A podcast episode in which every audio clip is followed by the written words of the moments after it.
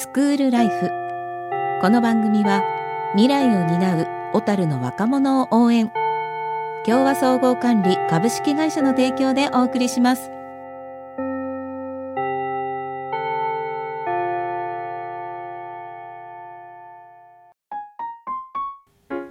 せーの、スクールライフ。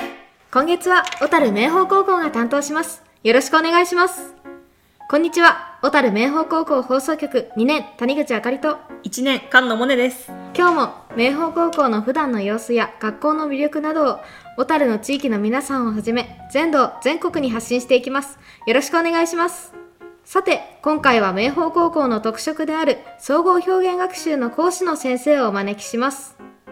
総合表現学習は小樽の街を歩く小樽探訪やゲームをする e スポーツなど20講座の中から自分の好きなものを選択して受けられる授業です。モネちゃんは何の講座選んでるんですか？自分は声優講座です。そう。どんな感じでやってるんですかいつも？そうですね。まずストレッチとか基本的な体を温めることから始まって、でアニメーションに声をつけてやっていきます。あかり先輩は何をやっとってるんですか？私は小樽田んぼですね。小樽をま歩くやつですよね。あれっ小て何してるんですか？なんか小樽歩いて小樽の歴史的建造物を見たりとかそういう勉強をします。さて今日は声優講座の講師長浜先生をゲストにお招きします。お。それではお呼びしましょう。長浜愛理先生です。はい、長浜です。よろしくお願いします。お願いします。じゃあまず長浜先生の経歴を教えてください。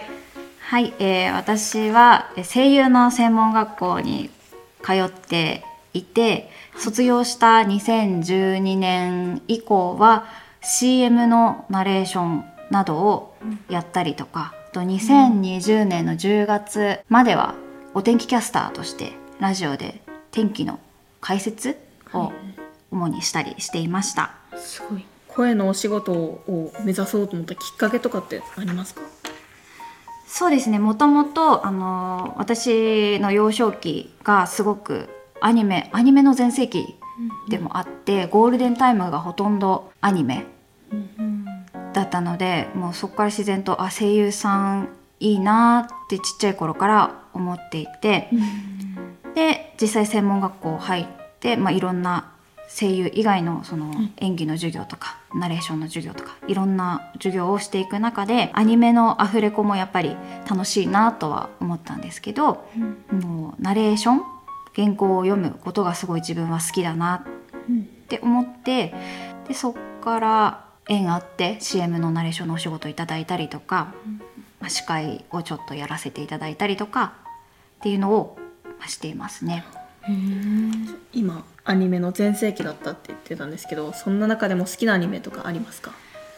そうですね。もう小さい頃からずっと見てるのは「名探偵コナン」とか「ワンピースなんですけど、まあ、最近はそうだなあの「バイオレット・エヴァーガーデン」って郷土アニメーションの作品だったりとか「4月は君の嘘っていうアニメもすごく好きですね。見たことありますか？とお名前しか聞いたことがないですね。名前しかないです。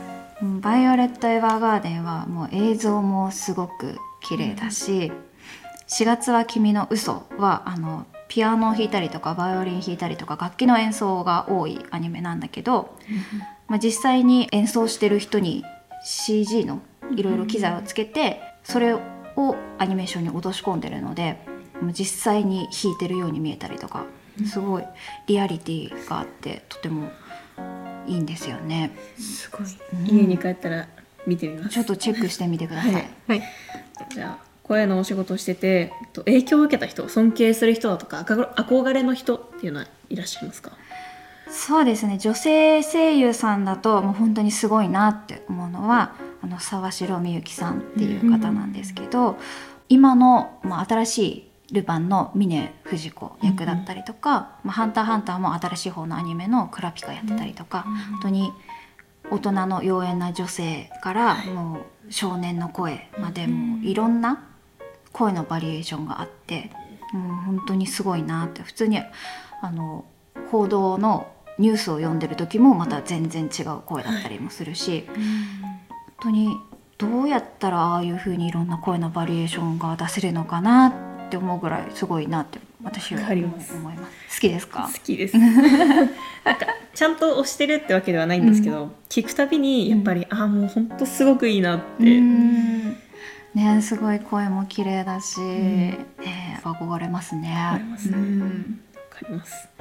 と今はどのような活動をしていますか？ねメインとかは。今は、まあ、以前はラジオでお天気の解説とかもしてたんですけど最近は結構 CM のナレーションが多くて最近流れてるやつだとイオン北海道のクリスマスケーキとか、あとはピースフィットウォームっていうインナーの CM とかもやってたりとか、あとイオンって結構いろんなフェアやってるんですけど、はい。そのなんちゃらフェアみたいなやつも私が声を担当させていただいたりとかと他イオン以外だと、まあ、リボンナポリンの CM とかびっくりドンキーとか、そういう CM のナレーションもやったりしてます。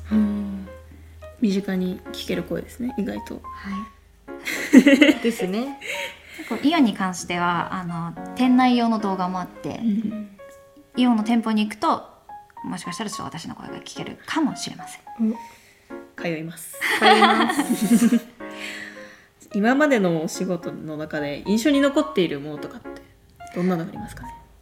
そうですねあの私たまにあの司会とかもやらせていただいたりしていて、で結構前なんですけどサンピアザでやった五十嵐由美子さんっていう漫画家のイベントがあって、もう五十嵐由美子さんって普段もう結構猫耳つけたりとかしてるような感じの方で、で司会もちょっとコスプレ風な感じの装いでやったりしてたのでちょっと私全然コスプレとか縁がなかったので普段していない格好っていうことですごいちょっと印象には残ってますね。見てみたいですねちょっと。見てみたいです。コスプレとかどうですか？しますか？する側じゃないんですけど、えっと、ツイッターとかで結構見てて、最近はうん。ルシアン様っていう方とかあとルリさんっっていう方々がいらっしゃって刀剣乱舞だとか、うん。あとヒプノシスマイクうん。カリスマとかいろんなジャンルをされてて他にもたくさんいらっしゃるんですけどいやもう本当に目の保養って感じで。女性のレイヤーさんと男性のレイヤーさんだったら女性のレイヤーさんの方が好きなんですか？そうですね女性レイヤーさんの方が。まあ確かに見てて目の保養にはなりますね 話はちょっと変わるんですけど私も将来声優になりたいなと思ってて、うん。と声優になるために大事なこととかってありますか？そうですね、まあ、大事なことっていうかその声優になりたいっていう意志強い意志をどれだけ長く持ち続けられるかっていうのはすごく大事なことかなって思います。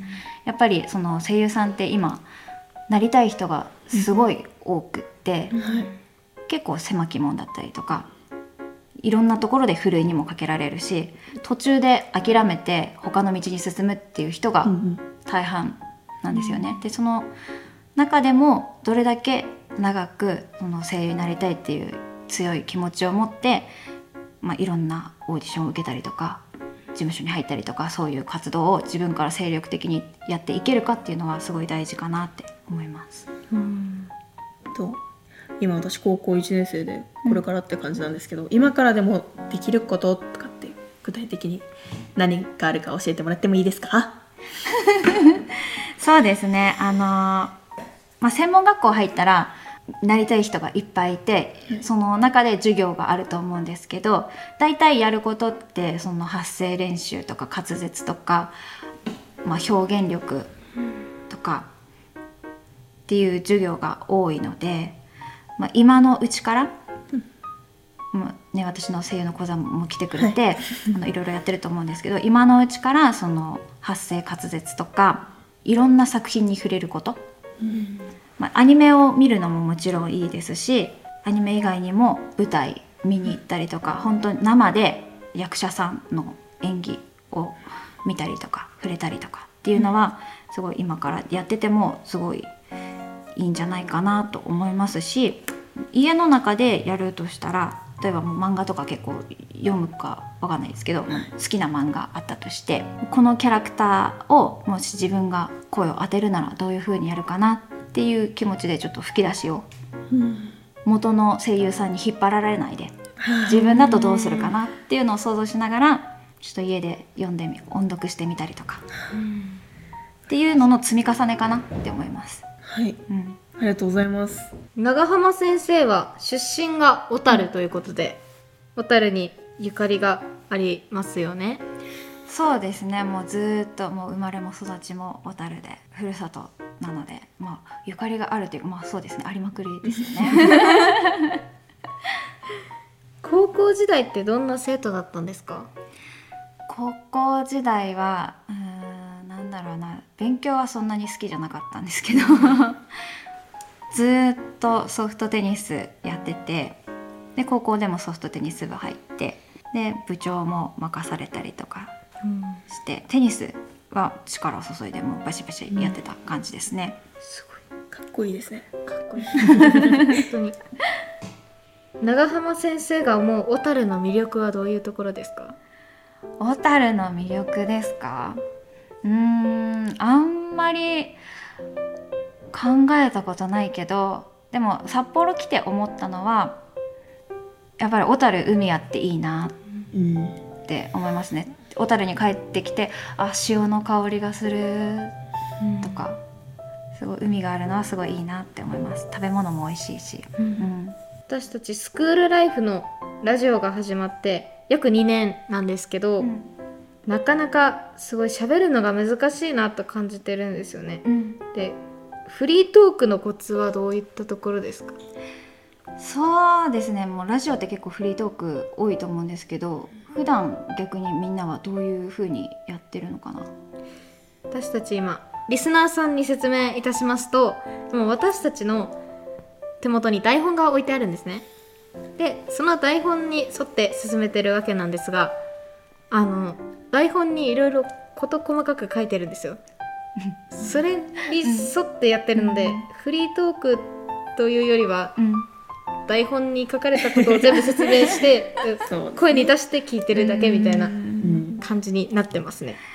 なるほどね、まあ、あの最初のうちはフリートークでもあの自分がどういうことを喋るかあの詰まっちゃったりすると、はいなので言葉あの文字に書き起こしてってやるのもいいと思うんですけど例えばテーマを一つ決めてそのテーマについて深掘りしていくっていうのが一番多分やりやすいんじゃないかなと思います。例えば、うん。あかりちゃんは今2年生で修学旅行い。たと思うんですけど、例えばそのじゃあ旅行をテーマにするとしまったら、私この間修学旅行で沖縄行ってきたんですけど沖縄行ったことありますか？ないです。行ってみたいって思いますか？あんまり。暑いところは苦手なので。では沖縄ねもうこういうところ行ったんだけどってどこ行ったの？沖縄、国際通りとか。うん、あと美ら海水族館とかああだから美ら海水族館行ったんだけど小樽水族館とどういう風に違った？とか。ですね。うんうんとはもう沖縄じゃないにしても最近どっか旅行行きましたか？からその旅行の話とか沖縄でこういうもの食べました。これ美味しかったけど食べたことありますか？みたいな。とかその一つのテーマに絞ってどんどん深掘りして話聞いていったりとかしゃべ自分も喋ったりとか。あしていくといいんじゃないかなと思います。例えばそのね沖縄行って美ら海水族館行って美ら海水族館のジンベエザメとかもすごい大きい水槽にいるわけじゃん。はい。小樽水族館にはいないでしょ？だからその違いとかで海も綺麗だしみたいな。こうこうこうでこういうことがあったんだけどうん。そのことに関してこういうことしたことありますか？とか逆にしてみたいですか？とか、なるほどありがとうございます。前あのラジオで長浜先生お天気お姉さんとして活躍されてましたよね。うん、で人に伝えるという部分でうんうん意識してることはどういったところですか、そうですね。あのいろんな人が聞いているので、そのいろんな人に誰が聞いても分かるような、分かりやすい言葉で解説したりとか、あとはラジオなのでもう映像がないからはい。あまり早口で喋っちゃうと聞き取れない部分とかもあったりしますよね。はいなので自分が思ってるよりもずっとゆっくりめに喋ったりとか、うん、あとは大事な部分でちょっと強調して伝えたり、声のトーンを変えたりとか。そういうふうにちょっと聞き手がどういうふうに聞きやすいかっていうのを考えて、あとは伝わりやすいかどういう言葉選びをしたら伝わりやすいか。っていうのを考えて喋ったりはしてました。ありがとうございます。明豊高校の総合表現学習ははい。いつから授業をやられているんですか、もうあの正確な年数は覚えてないんですけど多分8年くらいはお世話になってると思います、8年間あの声優の講座をやっていただいているということで、明豊生の印象はどういった感じですか？そうですね。あの世代によってちょっとねあの波があったりはするんですけど、はい。今年の子たちは、まあ、良くも悪くも明るく 素直な子たちがすごい多いなと思います。ちょっとねあのはめ外しちゃうとだいぶその斜め上の方向あさっての方向に突き進んでいっちゃう。どっか行っちゃう 戻ってきてーみたいなっていうねまあ楽しいけどね、うん、なるほど。声優の講座を通して長浜先生が生徒に伝えたいことはどういうことですか？そうですね。あの、まあ、本当に声優になりたいっていう子たちはもちろんなんですけどそうじゃなくても声の印象って人に与える影響すごい大きいと思うのではい。例えばこういう声の出し方をしたら相手はどういうふうに受け取るとかそういう一般のマナーとかもあったりとか面接って結構大事な、ね、相手に与える印象って結構大きいと思うので、そういうところとかも自分の声がどういう相手にどういう印象を与えるのかっていうのは、まあ、体感して今後自分の武器にしていってもらえたらいいなとは思っています。ありがとうございます。長浜先生本日はありがとうございました。あいやいやこちらこそありがとうございました。と最後に一曲お届けしたいのですが長浜先生リクエストはありますか？そうですね、うん、私尾崎豊がすごい好きなんですけど尾崎豊の「坂の下に見えたあの街に」っていう曲がいいです。はい。ありがとうございます。では尾崎豊さんで「坂の下に見えたあの街に」をお届けしてお別れです。せーの。バイバイさてここからは。1年菅野モネと同じく1年村田達樹と。3年平久鈴鹿のこの3人で年末年始のお話たくさんしていきたいと思います。さて私たちは冬休みが終わりましたね、えー世間ではこう 年始から大変なお正月を迎えておりますが年末年始皆さんはどう過ごしました？ずっとゲームとか。あわかるよ。ね。僕は友達とうん。新年会みたいな感じで焼肉をしましたね、いいね焼肉か。いいな。あの食べ放題プランあでそうなの？お店行ったとか。お店行って焼肉しました。いいな。あ私は今3年生なのでもうちょっとでちょっと実は私受験なんですよ、はい。だから あの年末年始というねなんていうんですか年始のムードっていうのは1月の1日のお昼ぐらいにはもう消しました。はい。取っ払いまして、あの朝から晩までずっと机とにらめっこしております。頑張ってください。はい。辛いです。ちょっとねそんな感じで年末年始なんかほとんど普段と変わらないような過ごし方したんですけど、まあリスナーの皆さんはどうお過ごしになられたんでしょうか実はあの今年始で1月の1日に大きなちょっと地震があったじゃないですか、はい。で私の母の地元が実は石川で、はい。ちょっと被災地近いんですよね、はい。だからすごい不安になっちゃってやっぱああいう情報に触れるの辛いなって思っちゃうのがあったんですけど、はい北海道からすると遠いんですけどはい。なんかちょっと地震の情報とかねニュースとか毎日毎日そういう情報ばっかりなんで、疲れてきちゃってるって人もねいるんじゃないかなと思いますがまあこのスクールライフ高校生らしく、はい。明るくい。やっていけたらなと思っております、はい。さあ皆さん年末年始、まあ、年始お正月の大きな楽しみって何ですか？お年玉ですよね。はい。はい。いくらもらいました？たつきは。僕はちょっと面白い方式でビンゴ形式でお年玉をやったんですよね。うんうんうんあの一番最初にビンゴした人が一番高いお金をもらえるみたいな感じだったんですけど、うん自分はまあい1位にはなることはできなかっあ本たんですけど。当？じゃあ1位のはい。一番高い金額はいくらだったの？確か5000円でしたね結構だね。じゃあもう運が良ければい。5000円ゲット、い。一番下。はもう500円です。あワンコイン。ワンコインです。なるほどね。何人ぐらいでビンゴしたの自分合わせてうん。最初は子供6人ぐらいでやってたんですけどうん。一番最後はうん。もうその場にいた家族全員でやって一番最後にビンゴした人が一番高い金額をもらえるっていう方式ですあなるほど。まあ結局その時は自分もらえなかったんですけあどらららら。結構レアだねビンゴ形式って。はい。珍しい、ね珍しい。モネはどうだった？お母さんの方のうん、はい。実家に帰ってて。うん。どこにあるの？余別。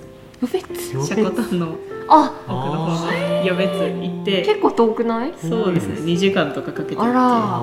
うん。て天候が悪天候に見舞われながあららら。らホワイトアウトの中走って。あらで地球上にいない状態で年を越して。飛びました。か 飛びましたか。いいですね。でおめでとうって言ったらお年玉っつって1万円もらいました。おおふふ。ちなみにお二人総額でいくらぐらい3になりました？おおです。2万円ぐらいですかね。あほんと。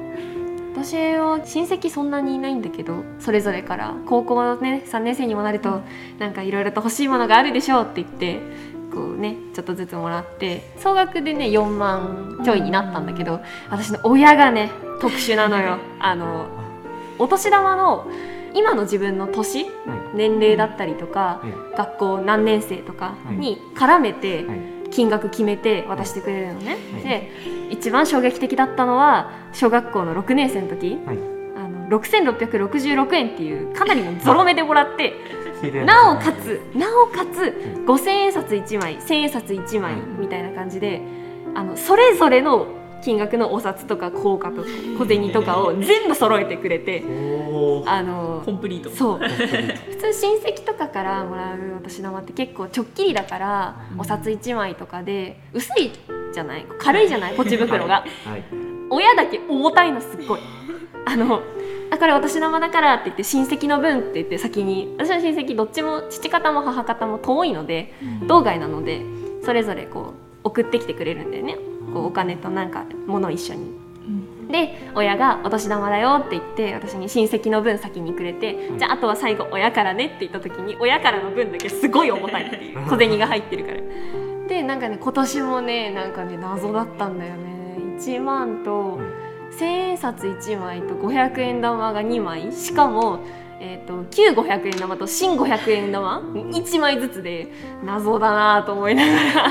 しかも今年なんか55円とか入ってて、うん。なんだろうなご縁がありますようにってやつ？みたいなことを思いながらもらって。なんでもうその中の綺麗にね4万円だけは貯金しまして去年の分が実は余ってるので、はい。あの私のね。私の貯金が潤沢になりました今年。ね。はい。いつ使うんだろうとかいつ消えてくんだろうこのお金は。はい、と思うんですけど年玉使い道、はい。使った？それともこれから使う予定がある？どうでしょじゃあ使いましたね。あれ？なんかちょっとそっち気になるんで先にちょっとたつきから。なんか使った？使いましたね普通に。お何買った？父さんからちょっと5000円札ビンゴの時もらえなかったんで5000円分のお年玉の代わりにプラモデルをおおもらって。プラモデル好きなの？好きですね。おおなるほどね。じゃあちょっと気になったんですけど モネちゃんなんかすごいたくさん使ったって聞いたんですけど今。はい。なんかその年明け早々もらった1万円うん。をそのじゃあこれお自分のお財布に入れてって親からもらって。う、ん。で札幌にちょっととイベントでまたコスプレの話になるんですけど、それのイベントで行って、交通費が足らないぞってなったらじゃああげたい1万円から出してって言ってあー。4000円チャージしたんですよ。で6000円しかになったね。なくなってその他にも食べたいものとかいろいろ食べて、うんでそのそれこそ札幌行った時のイベントとかでもうんうん。3000円ぐらいわ持ってかれて。おわお。残ってる？いやか？残ってる。いやなんかそしてその後もう一うん回なんか。そのちょっと友達と札幌でもう一回うん。コスプレのイベント行ってくるからお金ちょうだいって言ったら5000円渡されて。はでもうない。いない。この前それこそ推しのレイヤー様のお誕生日があったから、うんうん欲しいものリスト公開してたからあじゃあじゃあということでじゃあ。3000円払って、うんえーお財布今ちょっとあの寒いなーみたいな。ちょっとねやっぱ年始お財布の紐緩くなりがち。本当に。わかります？もうすっ飛んできましたね。わかります？多分。この辺のね。似たような使い方したなデパートとかだと福袋が売ってたりとかあするんでしょうね。私はデパート行ってませんけど。ーマクドナルドの福袋当たりましたね。え何それ？なんか福袋やっててまず12月に抽選みたいなのがあってお応募したら当たってすごい。買いに行ったら、うん。10人に1人ぐらいの確率で当たるうん。金のマックカードみたいなのも当たっててすごい。おなんーかめちゃめちゃ運使い果たしそうになってますね。今年なんか私年末に最後年末最後の10連ガチャを引こうと思って私そのゲームもちろん推しがいるんですけど、はい推し出ないかな？いやまあそんな気軽に引いて出るわけないかと思って、ピッて引いたら、光りまして出ましてびっくりしたんですよ。最推しが。年末にと思ってなんかあ今年もいい1年だったかもって こうちょっと去年年末思いました、はい、年始はちなみに爆死ばかりでしたがさあの本当についこの間はい年始にガチャ引いたら出たんですよね。推し最推し同じキャラ。